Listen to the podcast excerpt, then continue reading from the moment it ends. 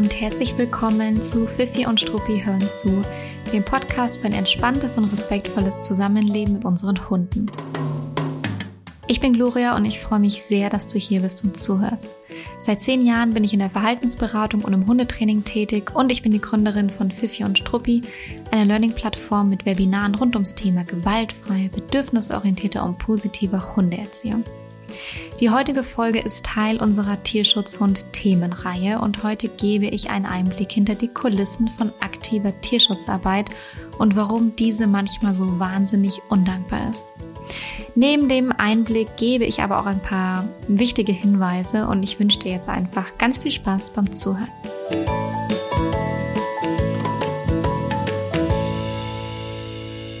Heute ist totales Herbst- und Gemütlichkeits- und Teewetter.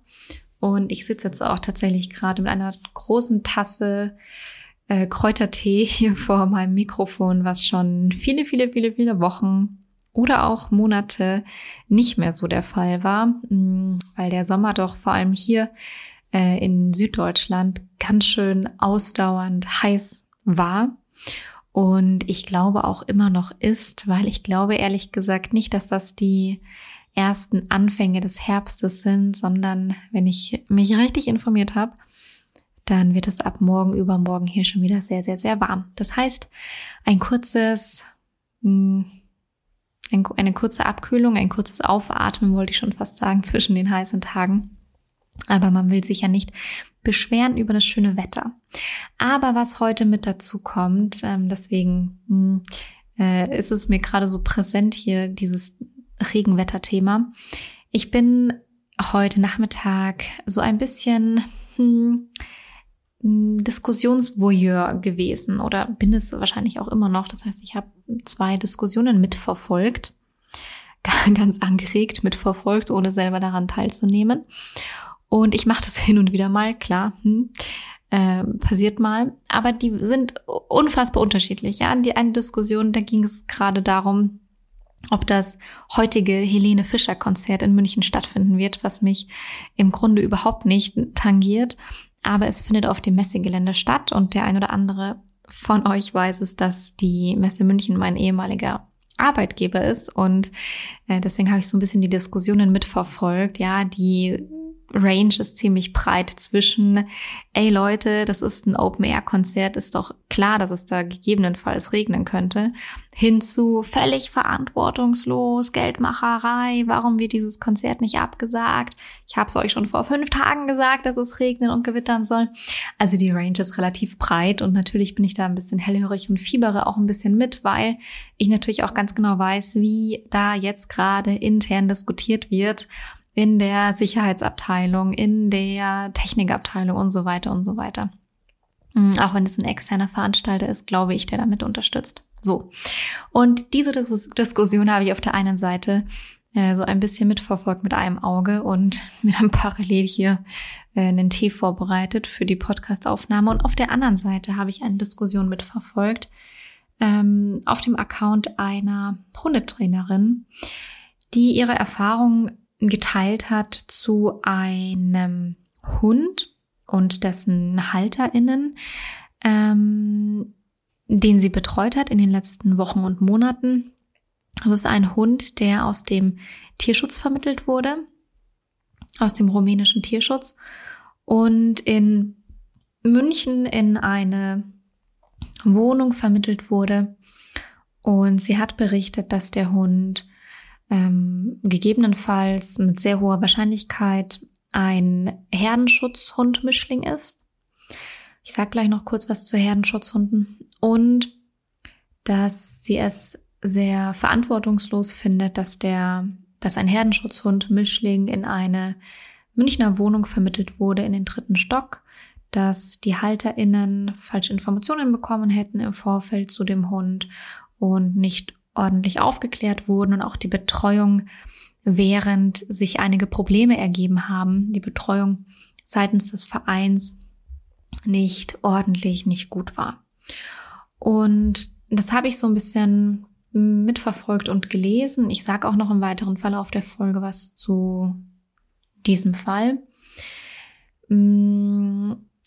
Und ich habe auch die Kommentare unter diesem Post gelesen. Und auch da war die, die Range total breit. Irgendwie interessanterweise sind diese beiden Diskussionen, die ich da heute verfolgt habe, doch irgendwie auf einer gewissen Ebene auch sehr ähnlich.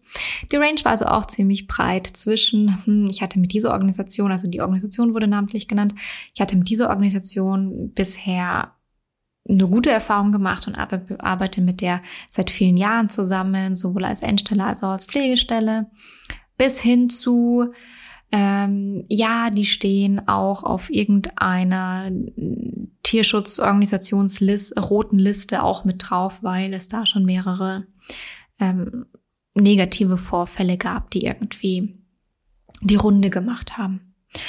Und es hat mich wieder sehr, sehr, sehr daran erinnert, ähm, dass ich der Meinung bin, das auch oft selber gespürt habe, dass Tierschutz, aktiver Tierschutz, ein doch mitunter wahnsinnig undankbares Feld ist.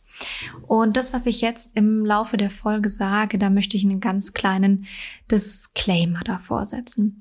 Das, was ich jetzt mit euch teile, sind, sind allein nur meine ganz persönlichen Erfahrungen und ist auch nur meine ganz persönliche Meinung. Ich finde nicht alles an Tierschutzarbeit negativ, undankbar und schlecht. Das ist ganz klar. Ich bin sonst jemand, der sich sehr, sehr gerne auf das Positive fokussiert, nicht nur in der Hundeerziehung, aber ich lasse trotzdem diese, diese Gedanken von mir und auch diese Emotionen von mir, dass es doch auch mitunter einfach sehr undankbar sein kann, einfach mal zu für diese Folge. Ähm, das heißt, heute wird es eher natürlich um Berichte und Erzählungen geben, die so ein bisschen zum Augenverdrehen wahrscheinlich ähm, einladen oder auch so ein bisschen zum Mitfiebern oder zum Seufzen. Es ist keine Happy-Folge. Aber das ist für diese Folge, finde ich, in Ordnung. Nur, dass du, der jetzt gerade, die jetzt gerade zuhört, weißt, was da auf dich zukommt. Zum anderen ist es so, dass diese Meinung, die ich teilen werde, wirklich meine ganz, ganz, ganz persönliche Meinung ist, ähm, gespickt mit meinen persönlichen Erfahrungen. Ich kenne nicht jede Organisation, ich kenne nicht jeden Verein, das ist ganz klar. Und ähm, diese Folge steht auch nicht im Zusammenhang mit einer bestimmten Organisation oder mit einem bestimmten Verein. Das möchte ich ganz kurz vorwegnehmen. Mm, deswegen weiß ich auch nicht, ob mein eigenes Empfinden, das ich gleich teilen werde, ja, sich auf jegliche Organisation übertragen lässt. Natürlich gibt es da Unterschiede, natürlich gibt es da auch ähm, schwarze Schafe und ganz, ganz, ganz, ganz viele Schindluder, die getrieben werden. Es gibt ganz, ganz viele unseriöse Vereine und Organisationen, aber ich spreche eher jetzt aus einer Sicht von jemandem, der aktive Tierschutzarbeit kennt, in einer Organisation, die sehr, sehr, sehr bemüht ist, alles richtig zu machen, trotzdem wahrscheinlich hin und wieder auch mal eine falsche Abbiegung gewählt hat bei der man auch nicht immer alles super unkritisch sehen kann, aber bei der man auf jeden Fall weiß, dass ganz, ganz viel Herzblut dahinter steckt und viele, viel Gedanken machen dahinter steckt und von Profit machen und Profitgeilheit so weit weg ist, wie man nur weg sein kann. Ich muss dabei auch total schmunzeln bei diesen Worten, die auch in der Diskussionen sehr häufig genannt wurden, die ich eben heute verfolgt habe, so nach dem Motto, na ja, man will halt schon einen Hund vermitteln, weil nur dann ähm, macht man halt den Profit und alles andere, was danach kommt, ist einem scheißegal. Und ja, also, ich komme zu diesem Thema Profitgeilheit noch, beziehungsweise kann es eigentlich schon mal vorwegnehmen, eine Organisation, die Hunde aus dem Ausland nach Deutschland vermittelt, denn auch da gibt es natürlich Ausnahmen, aber in der Regel setzt diese Organisation sich aus nahezu 100 Prozent ehrenamtlichen Helfer und Helferinnen zusammen. Hin und wieder kann es mal sein, dass eine Organisation so groß geworden ist, dass sie sich leisten kann, da eine Person anzustellen, fest anzustellen und so weiter. Natürlich gibt es auch viel, viel, viel größere Organisationen, die einen ganzen Apparat aufbauen, ähm, unternehmensähnlich mit festangestellten MitarbeiterInnen. Aber in der Regel sind es die halt nicht, ja. Ähm, das sind ehrenamtliche Helfer und Helferinnen, genauso wie ich es bin in dem Zusammenhang wenn ich dort ehrenamtlich tätig bin und unterstütze und mithelfe. Und in diesem Konstrukt, in dem ehrenamtliche HelferInnen ähm, Hunde aus ähm, ja, Tötungsstationen, Shelter, Tierheimen aus dem Ausland vermitteln und betreuen, ist Profitgeilheit wirklich ein Wort, das entweder Wut oder Lachen auslöst, weil niemand, absolut niemand mit seiner Arbeit dort Geld verdient und weil auch diese Organisationen durch die Schutzgebühren, die eingenommen werden, alleine niemals überleben könnten. Das heißt, wenn man sagt, na ja, der Hund wurde halt schnell vermittelt, damit schnell das Geld gemacht werden kann, dann kann man eigentlich nur Schulter zucken, mit den Schultern zucken oder sich umdrehen und weggehen, wenn man da ein paar, ja, tiefere Einblicke hat in diese Strukturen, weil die Schutzgebühr bei weitem nicht bei keinem der Hunde die Kosten deckt und auffängt, die bis zur Vermittlung anfallen mit ähm, Tierarztkosten, Futterkosten, Transportkosten und so weiter und so weiter. Teilweise werden Anzeigen geschaltet, um die Hunde zu vermitteln. Ähm, teilweise werden noch Operationen durchgeführt. Die Hunde kommen oft kastriert an. Die hatten teilweise Verletzungen, die versorgt wurden. Also es ist nie abgedeckt mit, oder in den seltensten Fällen ist es ähm, wirklich abgedeckt mit dem, was die Schutzgebühr in dem Fall dann in die Vereinskassen spült. Das heißt, die meisten Organisationen in dieser Range, ähm, die in dieser Größenordnung, die ähm, können sich nur finanzieren durch ähm, Geld, das entweder von den GründungsmitgliederInnen reingeschustert, reingesteckt wird, ähm, durch die Schutzgebühren natürlich auch und ganz, ganz viel durch Spenden.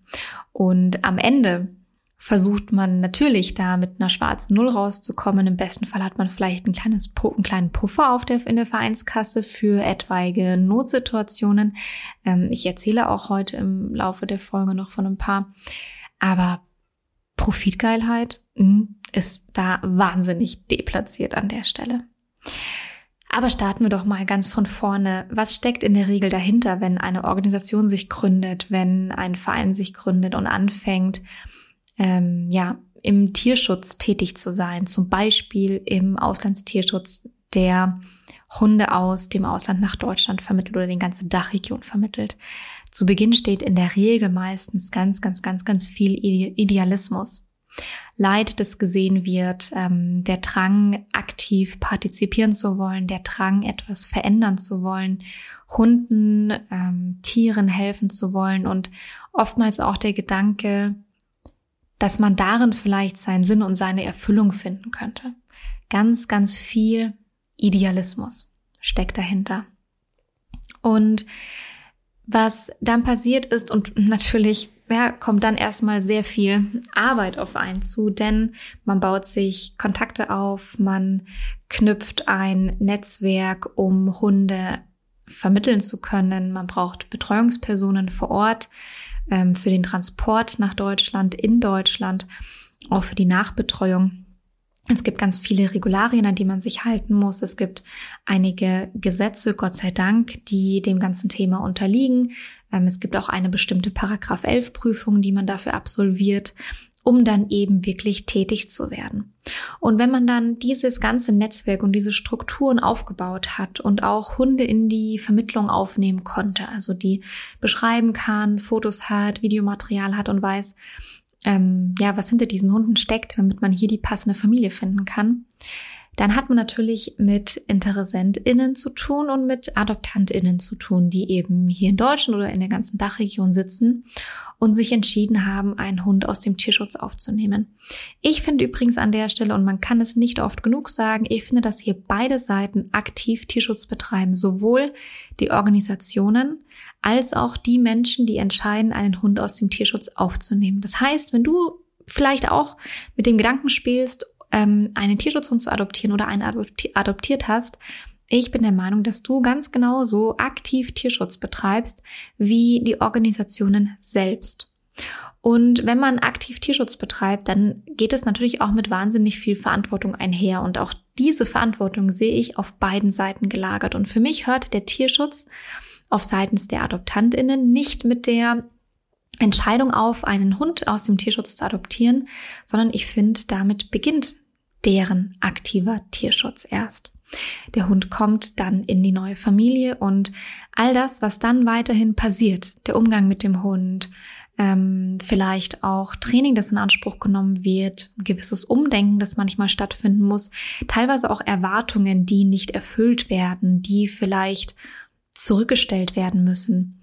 All das gehört auch zu dieser Tierschutzarbeit, die man da leistet, weiterhin dazu.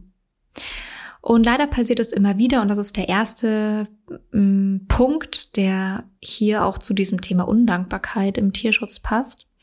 Es kommt immer mal wieder vor, dass ähm, AdoptantInnen wissentlich falsche Angaben machen, um einen Hund adoptieren zu können. Das heißt, man hat es leider tatsächlich sehr, sehr häufig, und da spreche ich auch wirklich aus absolut persönlicher, mehrfach gemachter persönlicher Erfahrung. Es gibt einfach Menschen, die unglaublich gerne, unfassbar gerne diesen einen Hund, ähm, den sie da gesehen haben, adoptieren wollen oder auch ja, mehrere Hunde, ähm, für mehrere Hunde offen sind. Ähm, die sie da gesehen haben wollen, die unbedingt einen oder genau diesen Tierschutzhund adoptieren wollen. Und da sie das so unbedingt möchten, tun sie auch alles, ähm, was in ihrer Macht steht, um diesen Hund zu bekommen. Und dazu gehört es leider auch manchmal, dass bewusst oder auch unbewusst falsche Angaben gemacht werden und gelogen wird. Ähm, das heißt, es wird teilweise werden äh, Gegebenheiten nicht so dargestellt, wie sie wirklich sind.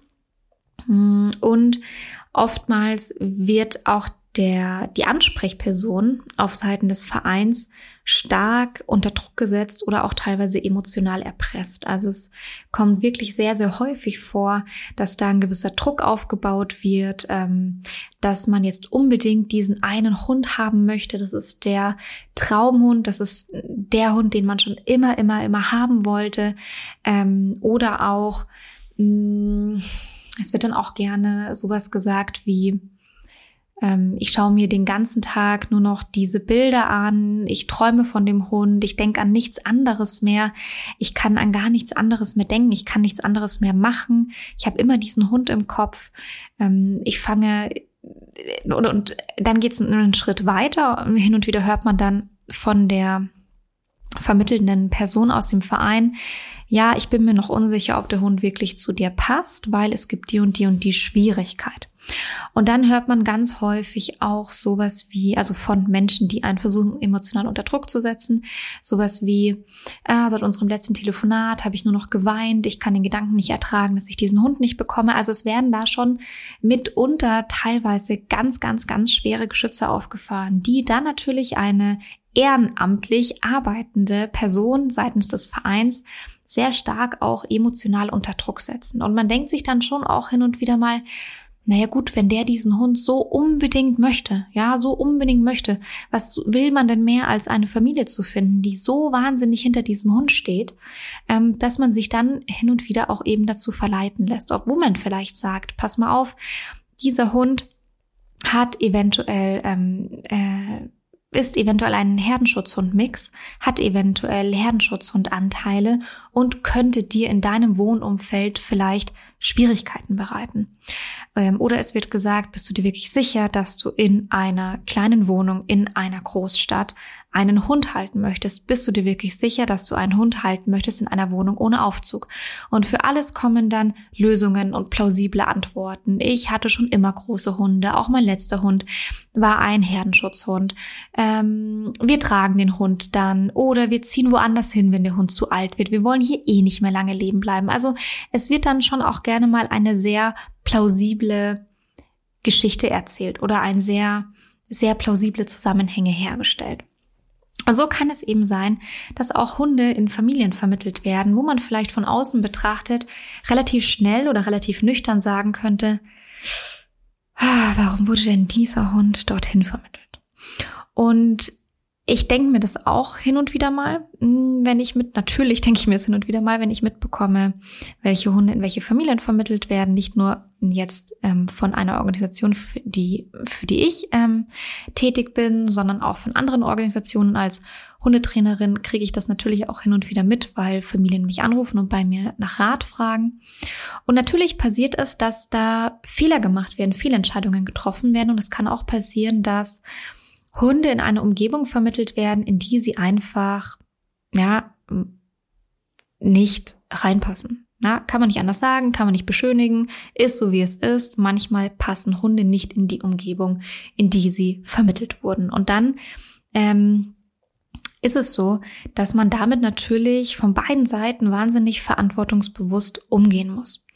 Leider passiert es da recht häufig, dass man im Verein mh, mm, sehr schlecht nur mit Informationen mh, mm, versorgt wird seitens der Familie.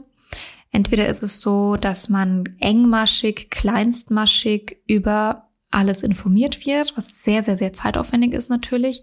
Auf der anderen Seite kann es auch sein, das ist mir auch schon häufiger passiert, dass einem monatelang nur schöne Bilder geschickt werden und nur schöne Berichte geschickt werden. Und dann kommt plötzlich Tag X, wo man eine Nachricht bekommt, einen Anruf erhält, der Hund muss weg und zwar sofort.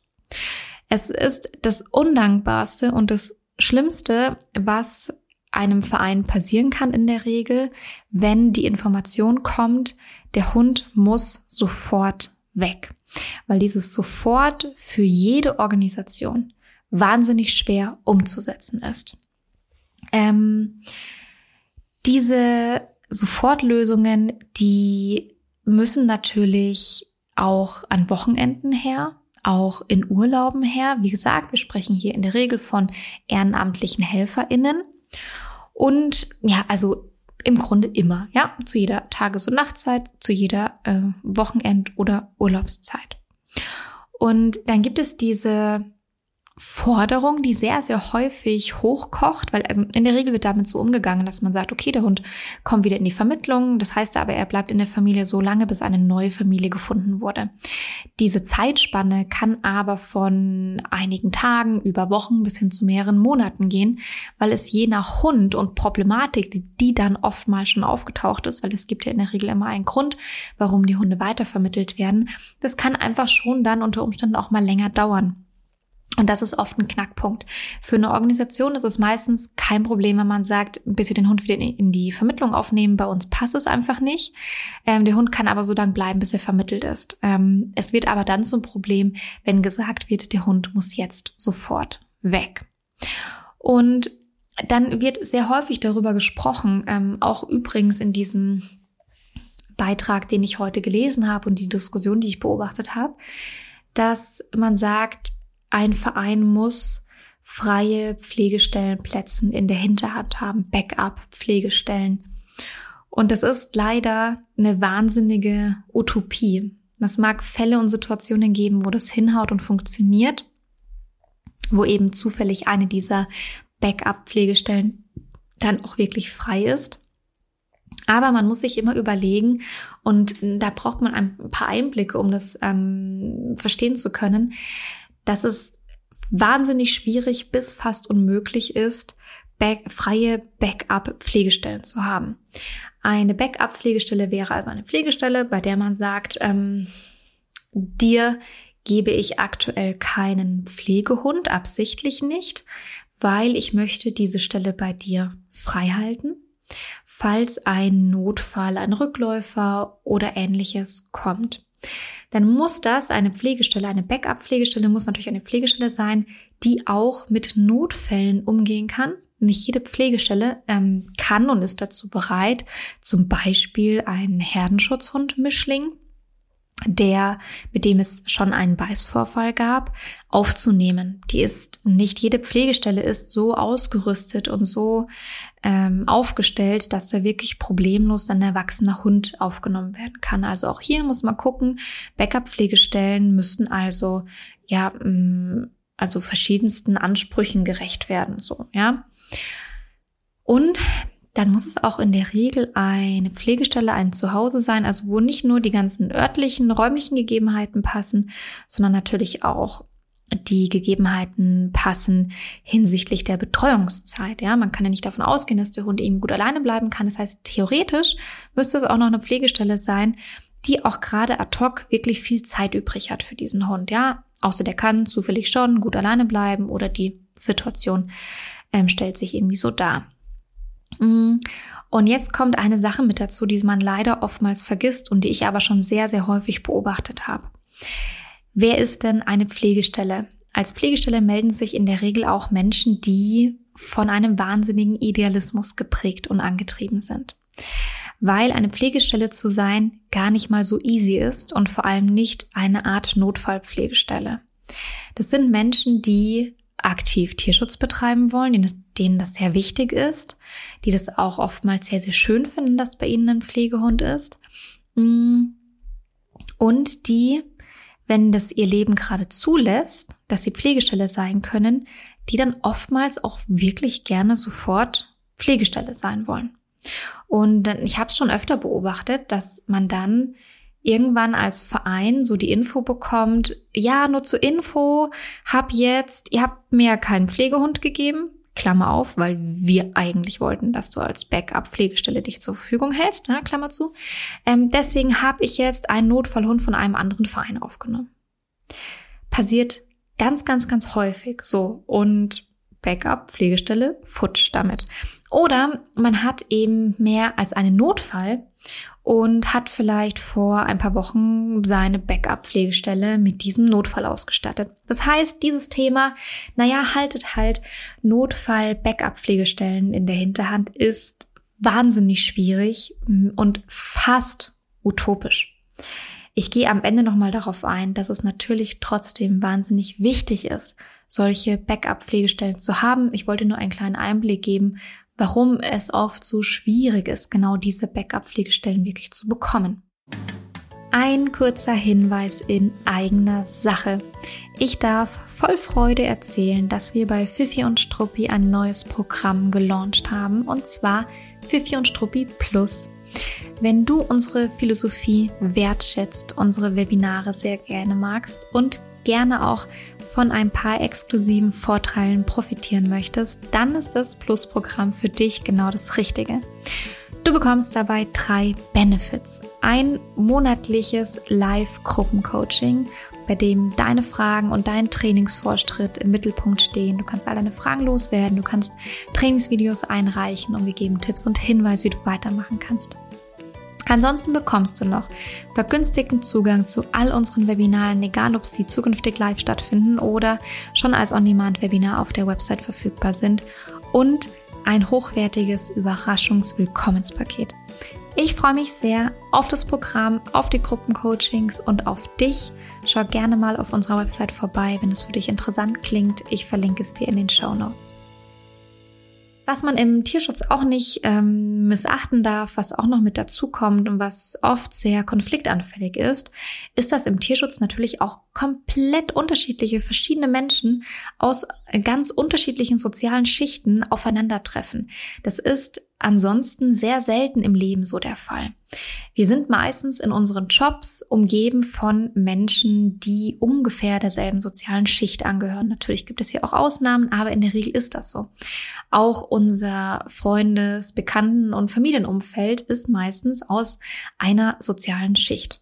Und im Tierschutz ist es absolut nicht der Fall. Ähm, da kommt man mit unterschiedlichsten Menschen zusammen und das hat unter anderem ganz schön Konfliktpotenzial. Und was einem auch einfach klar sein muss, und das macht es natürlich undankbar auch die Arbeit im, im oder die aktive Arbeit in einem Tierschutzverein, ähm, das habe ich vorhin schon kurz angesprochen, dass Probleme eben auch immer dann entstehen, wenn man es gerade nicht geplant hat. Wenn man gerade eine Woche Urlaub machen wollte, wenn man zwei Wochen, äh, keine Ahnung, in Italien am Strand abhängt ähm, am Wochenende, nachts, äh, wenn man gerade in seinem eigenen Job viel zu tun hat, wenn es einem vielleicht gerade nicht so gut geht, wenn man sich, pff, ich weiß es nicht, ja, andere Dinge vorgenommen hat. Ähm, es gibt im Tierschutz in der Regel weder Urlaube noch Wochenenden und ja, das macht es schon manchmal ganz schön herausfordernd. So, ähm, was ich aber noch ähm, weiter ausführen wollte war dieses Thema mit den Backup-Pflegestellen, Notfallpflegestellen. Ich habe schon erzählt, warum das unter Umständen sehr schwierig ist einzuhalten. Ja, man braucht aber etwas für sogenannte Rückläufer, Hunde, die zurückkommen und mit denen es dann unter Umständen auch schon einige Probleme oder Vorfälle gab. Wie gesagt, es gibt meistens einen Grund für Rückläufer, die nicht sofort, oftmals Hunde, die nicht sofort weitervermittelt werden können. Und ähm, genau, jetzt gibt es eben diese Notfallpflegestellen oft nicht. Was macht man dann als Verein? Und dann ist es häufig so, dass die Vereine anfangen, Kooperationen mit Pensionen einzugehen.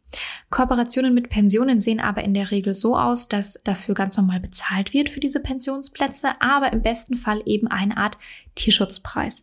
Das ist nicht wenig, das ist nicht nichts, aber es ist vielleicht ein bisschen weniger, als jetzt jemand dort zahlen würde, wenn der Hund während des Urlaubs untergebracht wird.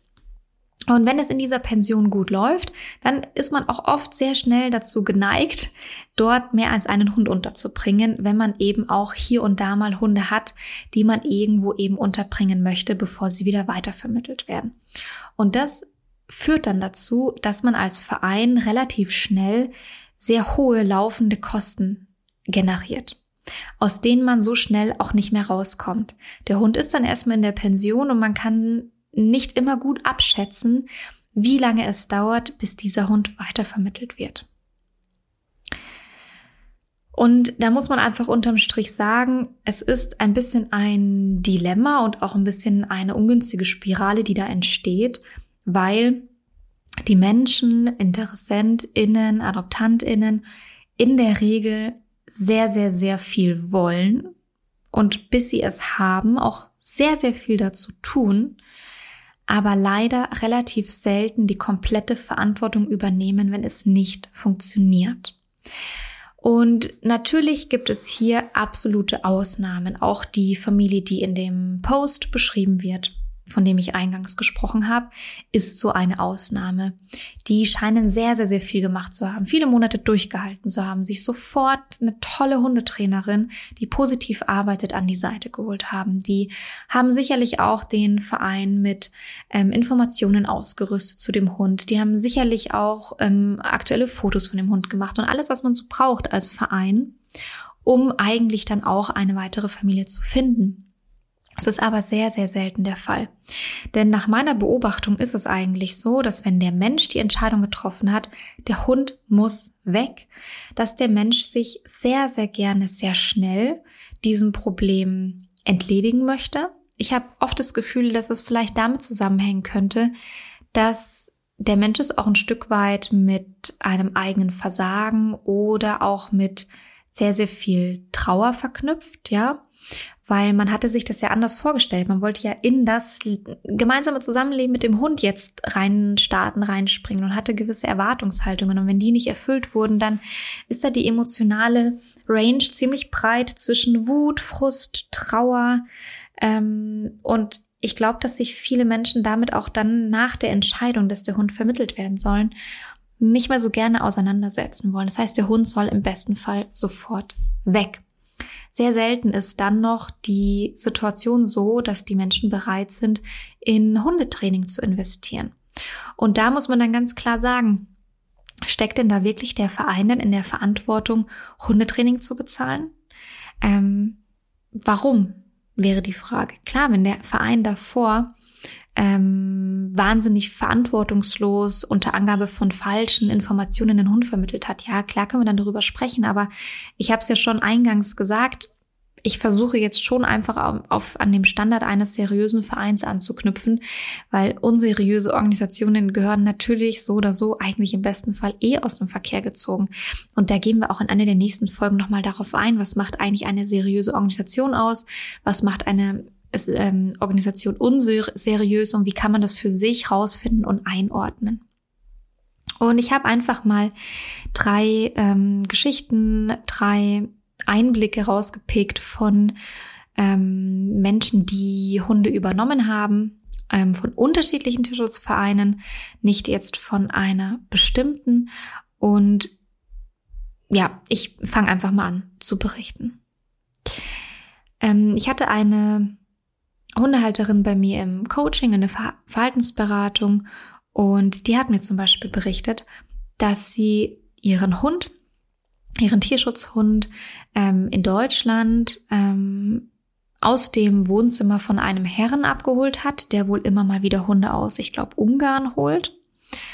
Und die hat diesen Hund mitgenommen ohne Halsband, ohne Geschirr, ohne Leine, wobei dieses Thema Leine jetzt nicht so das Maßgebende ist, aber Ein Hund ohne Geschirr bedeutet, dass der Hund auch ohne Sicherheitsgeschirr vermittelt wurde, was in der Regel schon ein sehr großer erster Punkt dafür ist, dass es eine unseriöse Organisation ist. Ähm, der Hund war dort im Wohnzimmer gesessen mit mehreren anderen Hunden, die eben, man weiß es nicht, seriös oder unseriös eben aus Ungarn abgeholt wurden. Ähm, es wurde keine Vorkontrolle gemacht. Es wurde auch sehr wenig nachgefragt zu dieser Person wie das Leben dort ist, wie es dem Hund dort gehen wird, nach den Bedingungen, sondern es wurde eigentlich, ja, sehr herzlich willkommen, jeder, der diese Hunde dort halt jetzt einfach mitnimmt, ja, und denen ein neues Zuhause gibt. Das heißt, im Grunde wurde dieser Hund aus irgendeinem Wohnzimmer irgendwo aus Deutschland mitgenommen von einem Herrn, der eben laut Aussage von irgendwelchen Bekannten immer mal wieder aus Ungarn Hunde holt. Hm. Klingt ein bisschen dubios. Es war jetzt kein Welpe, schon gar kein Rassewelpe, sondern es war ein äh, Mischling, Junghund, ähm, schon tatsächlich so, dass man sich relativ sicher sein kann, dass es jetzt nicht irgendwie ja, ein unseriöser Züchter oder Vermehrer ist, sondern ähm, schon auch tatsächlich die Hunde eben aus Ungarn, aus Sheltern geholt wurden. Nichtsdestotrotz eine sehr, sehr dubiose Geschichte. Mit dem Hund gab es natürlich im Nachhinein verschiedene Probleme. Ähm, sie hatte investiert in Hundetraining. Nichtsdestotrotz ging ihr das tatsächlich alles nicht schnell genug und sie hatte dann auch mit dem Gedanken gespielt, den Hund wieder weiter zu vermitteln. Ähm, ab einem gewissen Punkt ähm, hatte ich da keine Einblicke mehr, deswegen weiß ich nicht ganz genau, wie es weitergegangen ist. Aber da muss man schon ganz klar sagen, bei dieser Geschichte, wenn man hört, ähm, wie, wo dieser Hund abgeholt wurde, ähm, dass da von Anfang an, ähm, wie soll ich sagen, sehr blauäugig an diese Sache rangegangen wurde. Das heißt, hier sprechen wir tatsächlich nicht von einem seriösen Verein und von einer Person, die sehr, sehr, sehr blauäugig diesen Hund aufgenommen hat. Und da eigentlich, man da eigentlich auch ganz klar sagen muss, dass da viel Verantwortung auf ihrer Seite liegt, hm, mit der Situation umzugehen, hm, in die sie sich da äh, manövriert hat, ne, hat sie in dem Fall auch getan, aber es ist schon ähm, eine ganz schöne Nummer aus so dubiosen Umständen, einen Hund zu holen und zu adoptieren. Hm. Dann ist mir eine Geschichte im Kopf geblieben von ähm, einem Pärchen. Die waren in einem meiner letzten Tierschutzhund-Webinare live mit dabei. Und ich frage anfangs immer ab, wenn es live stattfindet, so ähm, ist euer Hund, euer Tierschutzhund schon eingezogen oder spielt ihr nur mit dem Gedanken oder wann wird er einziehen? Und dann bin ich sehr hellhörig geworden, weil ein Pärchen geschrieben hat, äh, unsere beiden Tierschutzhunde sind vor einer Woche eingezogen. Und dann habe ich gesagt, hm, was meint ihr mit beide Tierschutzhunde? Ja, wir haben ein äh, Geschwisterwelpenpärchen aufgenommen. Zwei Rüden oder so, ich weiß es nicht mehr ganz genau. Ja, ich glaube zwei Rüden. Und dann habe ich schon gesagt, hm, seid ihr euch da sicher, dass ihr, dass es eine gelungene Entscheidung war, zwei ähm, Geschwisterrüden aufzunehmen? Ja, wir wollten das unbedingt. Das ist unser großer Traum gewesen. Wir tun alles dafür. Ähm, das ist, was wir unbedingt wollten. Und ich habe dann dieses Webinar gehalten und die hatten auch einige Probleme tatsächlich schon mit den Hunden und ich habe dann versucht, so gut es geht, zu unterstützen und habe dann nach, ich glaube, einer weiteren Woche, es war eine relativ kurze Zeit, die Info bekommen von der Organisation, über die die Hunde vermittelt wurden, weil ich die kenne, ähm, dass beide Hunde jetzt ad hoc ein neues Zuhause suchen, sofort weg müssen. Das ist so eine Geschichte, wo man sich denkt, okay, von himmelhoch jauchzend zu, äh, zu Tode betrübt in unter einer Sekunde. In der einen Woche noch, das ist mein großer Wunsch, das ist der große Traum, das wollte ich unbedingt. Und alle von außen sagen, seid ihr euch sicher? Das ist wahnsinnig anspruchsvoll, das ist sehr, sehr, sehr anstrengend. Seid ihr euch wirklich sicher? Ja, wir wollen es unbedingt, unbedingt, unbedingt, unbedingt, unser großer Traum. Und dann nach einer Woche Komischerweise, ich habe mich gewundert, warum sie nicht einen Hund wenigstens behalten haben. Man kann ja auch einen, die waren jetzt nicht so eng aneinander geschweißt, dass man sagen könnte, die kann man nicht trennen, äh, weil es unverantwortlich wäre. Aber hier ist es ganz klar auch wieder so gewesen, der Verein hatte sehr umfassend im Vorfeld darauf hingewiesen, was es bedeuten wird, zwei Hunde aufzunehmen. Sie haben eigentlich schon widersprochen, zwei Hunde gemeinsam zu vermitteln. Aber es wurde so lange an diesen Verein rangeredet, an diese eine Kontaktperson rangeredet, bis die zugestimmt hat, beide Geschwisterhunde gemeinsam zu vermitteln. Dafür, dass dann nach ein oder zwei Wochen nach der Vermittlung nach Deutschland die Information kommt, beide Hunde müssen sofort weg. Natürlich ist es etwas, was für einen, eine Kontaktperson aus dem Verein wahnsinnig undankbar in diesem Moment erscheint. Vor allem, wenn man davor ganz, ganz, ganz offen und ehrlich kommuniziert hat, dass es sehr schwierig ist, ein Geschwisterpärchen, zwei junge Hunde im selben Alter, dann auch noch zwei Rüden gemeinsam zu vermitteln. Und die dritte kleine Geschichte, die ich noch aufgreifen wollte, ist eine kleine Hintergrundinformation zu dem Hund aus dem Post, der Diskussion, die ich heute Nachmittag mit beobachtet habe. Ihr erinnert euch, die unverantwortliche Vermittlung eines Hundes mit eventuell Herdenschutzhund-Genen in eine Familie mit einer Wohnung in München. Ähm, diese Familie hat bei der Organisation ganz konkret angefragt nach einem Herdenschutzhund unter der Angabe, dass sie unbedingt einen großen Hund haben wollen, unbedingt einen äh, Herdenschutzhund haben wollen, beziehungsweise mit einem Herdenschutzhund-Mix kein Problem sehen, sondern da gezielt danach gefragt haben. Das steht auch schwarz auf weiß schriftlich in der Selbstauskunft, die sie abgegeben haben ähm, und mit der sie eben beim Verein angefragt haben, unter dem Hinweis, dass ihr letzter Hund auch ein Herdenschutzhund war und dem Hinweis, dass sie sich dem absolut gewachsen fühlen und das unbedingt, unbedingt, unbedingt machen wollen. Und auch hier kann man jetzt natürlich sagen, klar, aber wenn es trotzdem nicht matcht und einfach nicht passt, dann ist es legitim, dass dieser Hund wieder weitervermittelt wird. Diese Meinung würde ich teilen. Aber dass dann natürlich sich jemand hinstellt und öffentlich diesen Verein anprangert und sagt, wie könnt ihr dieser Familie einen Herdenschutzhund-Mix vermitteln, ist natürlich auch wieder eine Sache, wo man ganz klar sagen muss, ja, natürlich hätte der Verein da konsequenter sich an seine eigenen Richtlinien halten können. Nichtsdestotrotz bleibt dieses Gefühl von, äh, ach ja, einer undankbaren Tierschutzarbeit auf jeden Fall zurück, weil man hat umfassend aufgeklärt im Vorfeld. Man hat einer Familie genau den Hund geliefert, in Anführungszeichen, den sie haben wollten. Und dann wird man genau dafür öffentlich angeprangert. Das ist schon sehr, sehr, sehr schwierig. Nichtsdestotrotz bin ich mir sehr, sehr, sehr bewusst, dass ich mit den Dingen, die ich heute hier in dieser Podcast-Folge sage, auf ganz dünnem Eis stehe. Warum tue ich das? Weil natürlich ganz viele Organisationen sehr unseriös vorgehen und auch sehr unseriös vermitteln. Und auch wenn ich sage, ich gehe immer davon aus in meinen Erzählungen und Berichten und mit meinen Tipps und Hinweisen, dass es sich um eine seriöse Organisation handelt, bin ich mir trotzdem ganz, ganz, ganz bewusst darüber, dass es nun mal leider eine kleine Handvoll von seriösen Organisationen gibt und ein riesengroßes Repertoire an einfach unseriösen Organisationen, die ich mit meinen Worten weder in Schutz nehmen noch anderweitig ähm, rechtfertigen möchte. Und wenn ich natürlich mich jetzt immer nur darauf beziehe, dass ich sage, meine Rechtfertigungen und mein Inschutznehmen gilt für seriöse Organisationen, ist es natürlich sehr schwierig, das zu tun.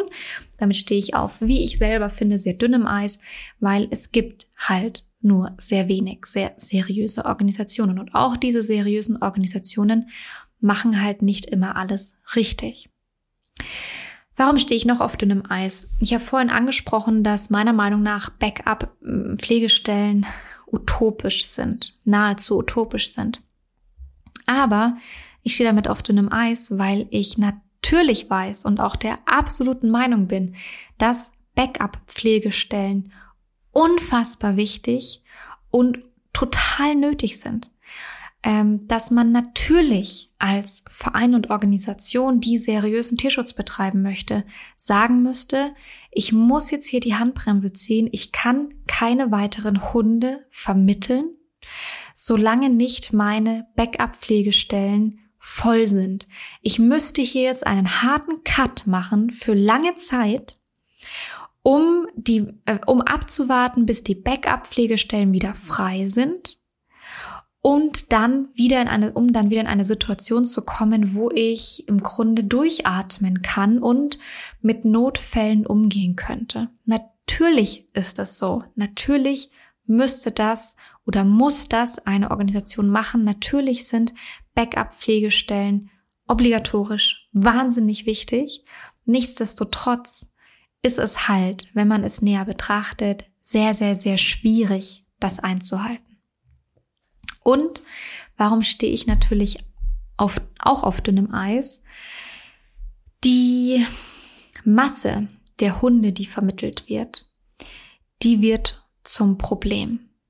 Ein Tierschutzverein, der eine Handvoll Hunde vermittelt, hat natürlich auch maximal eine Handvoll Probleme, maximal eine Handvoll Rückläufer, maximal eine Handvoll benötigter Backup-Pflegestellen. Aber auch hier ist es so, dass es leider nicht so einfach gesagt ist wie getan. Und ähm, ihr dürft euch dafür überlegen, dass es einfach eine Situation gibt, in der ein Verein zwar wissentlich an einen Punkt kommt, wo er weiß, meine Backup-Lösungen sind gerade sehr voll aktuell. Ähm, und dann kriegen die aber natürlich trotzdem, und jetzt springen wir wieder an den Anfang unseres Gedankens, das alles wächst ja durch, oder er wächst ja erst durch ähm, Idealismus, Tierliebe und dem Wunsch, Tierschutz zu betreiben. Das müssen wir uns ein bisschen wieder in Erinnerung zurückrufen, dass da auch nur Menschen hinter diesen Organisationen stecken, die versuchen, idealistisch zu handeln und zu agieren. Die bekommen dann also weiterhin Fotos Bilder, Informationen aus den Partnertierheimen zugeschickt von ihren ehrenamtlichen HelferInnen vor Ort, die ihnen Bilder schicken von einem Feld, wo Welpen oder Hunde gefunden werden mit der Aussage, dieses Feld wird von der Stadt geräumt in whatever, zwei Wochen, eine Woche, einen Monat. Die Stadt möchte säubern. Der Bürgermeister hat entschieden. Dieses Shelter fängt sonst wieder an zu töten und so weiter und so weiter. Das sind diese Informationen, mit denen die Leute aus den Vereinen gefüttert werden. Den ganzen Tag, Tag für Tag, Woche für Woche. Und dann fangen die natürlich an, wieder aus ihrem Idealismus heraus zu sagen, die Hündin der Rüde, die Welpengruppe, ähm, nehme ich in die Vermittlung noch auf. Nur noch die, nur noch den. Und dann finden sich auch Interessenten, die diese Hunde adoptieren wollen. Und natürlich ist die Kritik zu 100 Prozent berechtigt von außen zu sagen, wie könnt ihr noch weiter vermitteln, wenn hier in Deutschland gerade Hunde noch in Familien sitzen, die dringend weitervermittelt werden müssen? Wie kann es sein, dass ein Herdenschutzhund-Mix in einer Münchner Wohnung sitzt äh, und seit Wochen darauf wartet, umgesetzt zu werden. Und parallel dazu werden andere Herdenschutzhunde in andere Pflege- oder Endstellen vermittelt. Und dort ist scheinbar ein Platz für einen Herdenschutzmix frei. Und auch wenn ich das wirklich absolut nachvollziehen kann, total verstehen kann. Ich bin auf der Seite von jedem, der das sagt, kann ich aus eigener Erfahrung sagen und als jemand, der eben internas von Tierschutzvereinen kennt, dass es so einfach leider oft nicht ist, dass die Situationen sich eben deutlich komplexer gestalten. Und es dann zu solchen Situationen kommen kann. Und was übrigens auch ähm, in den letzten Monaten, aber vor allem in den letzten Jahren, nämlich während der Pandemiezeit war, die Situation war, dass die Tierschutzvereine von Anfragen geflutet wurden, weil die Leute Zeit hatten und Muße und Lust hatten, Hunde aufzunehmen. Das haben wir alle mitbekommen. Die Tierschutzvereine wurden teilweise überrannt mit Selbstauskünften, mit Informationserklärungen, dass Leute Hunde aufnehmen wollten. Und natürlich, wenn du ja, wir vergegenwärtigen uns wieder, mit welchem Idealismus diese Menschen agieren, die in Tierschutzvereinen arbeiten, weil ich hoffe, ich konnte schon ein bisschen auf den Punkt bringen, dass es doch oftmals eine sehr undankbare Arbeit ist. Deswegen ist es auch sehr, sehr wichtig, dass die Leute vom Idealismus getrieben sind weiterhin. Das heißt, wenn du also als idealistische Person mitbekommst, dass ähm, äh, ja 50 Hunde nachgefragt werden und du sagst, eigentlich wollte ich nur 20 reisen lassen in diesem Monat, siehst aber das Leid an anderer Stelle und sagst, naja, dort sind die InteressentInnen, da sind die Hunde, ich bin das Verbindungsglied, dann lässt du dich nun mal sehr, sehr schnell, sehr gerne dazu hinreißen, diese Hunde dann alle reisen zu lassen. Und da will ich jetzt nochmal ganz kurz nochmal betonen, das ist meine ganz, ganz, ganz persönliche Sicht gerade. Das ist nicht eine Aussage, die von Vermittlern oder einer Organisation getroffen wurde, die ich gerade reproduziere. Das ist meine ganz, ganz eigene Erklärung für solche Phänomene, für solche Situationen, für solche Engpässe und für solche Situationen, in denen, wo man eigentlich sagt, wie kann denn dieser Verein das machen? Das ist doch wirklich zu viel geworden. Es sind zu viele Hunde geworden, die reisen und das ist zu äh, unseriös gew geworden oder oder oder. Mm. Was ich an der Stelle mache, was ich versuche beizutragen, ähm, der ein oder andere weiß es ja auch, weil ich das hin und wieder kommuniziere, ist, dass wir bei Fifi und Struppi monatlich unser Tierschutzhund-Webinar live stattfinden lassen.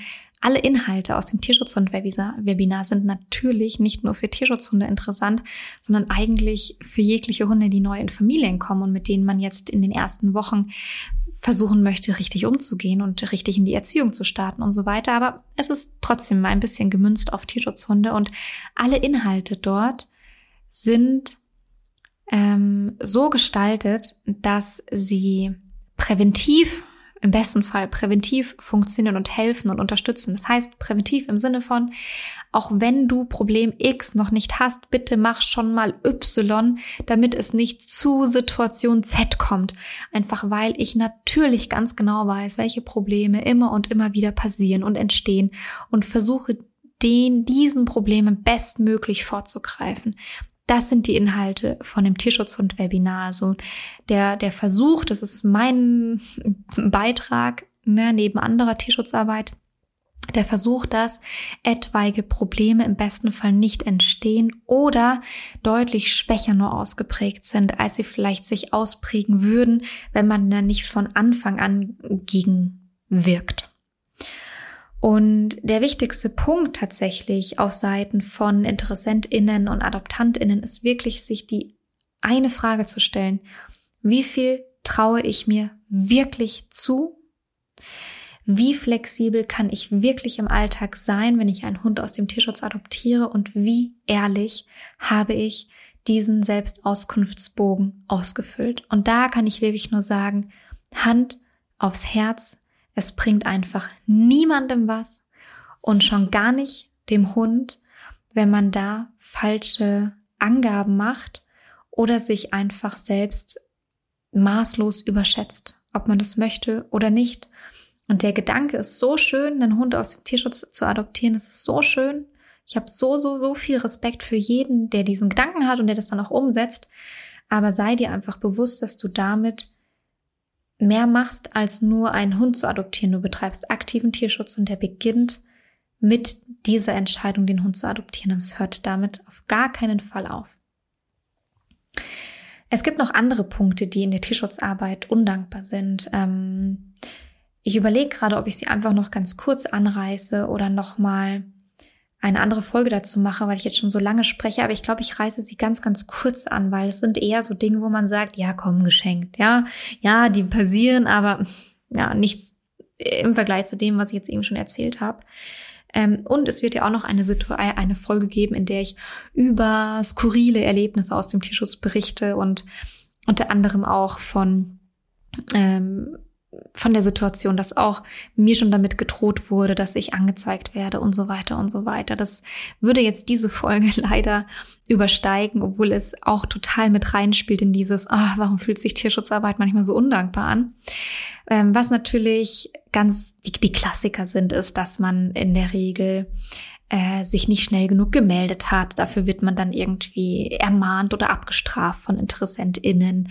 Ähm, es wird sehr, sehr, sehr vieles erwartet, dass man immer erreichbar ist, dass man sofort schnell antwortet, dass man alle Informationen hat, ähm, dass man diese Informationen auch super schnell bereitstellen kann. Das ist schon eine sehr, sehr, sehr hohe Erwartungshaltung, die da immer gerne mit einhergeht.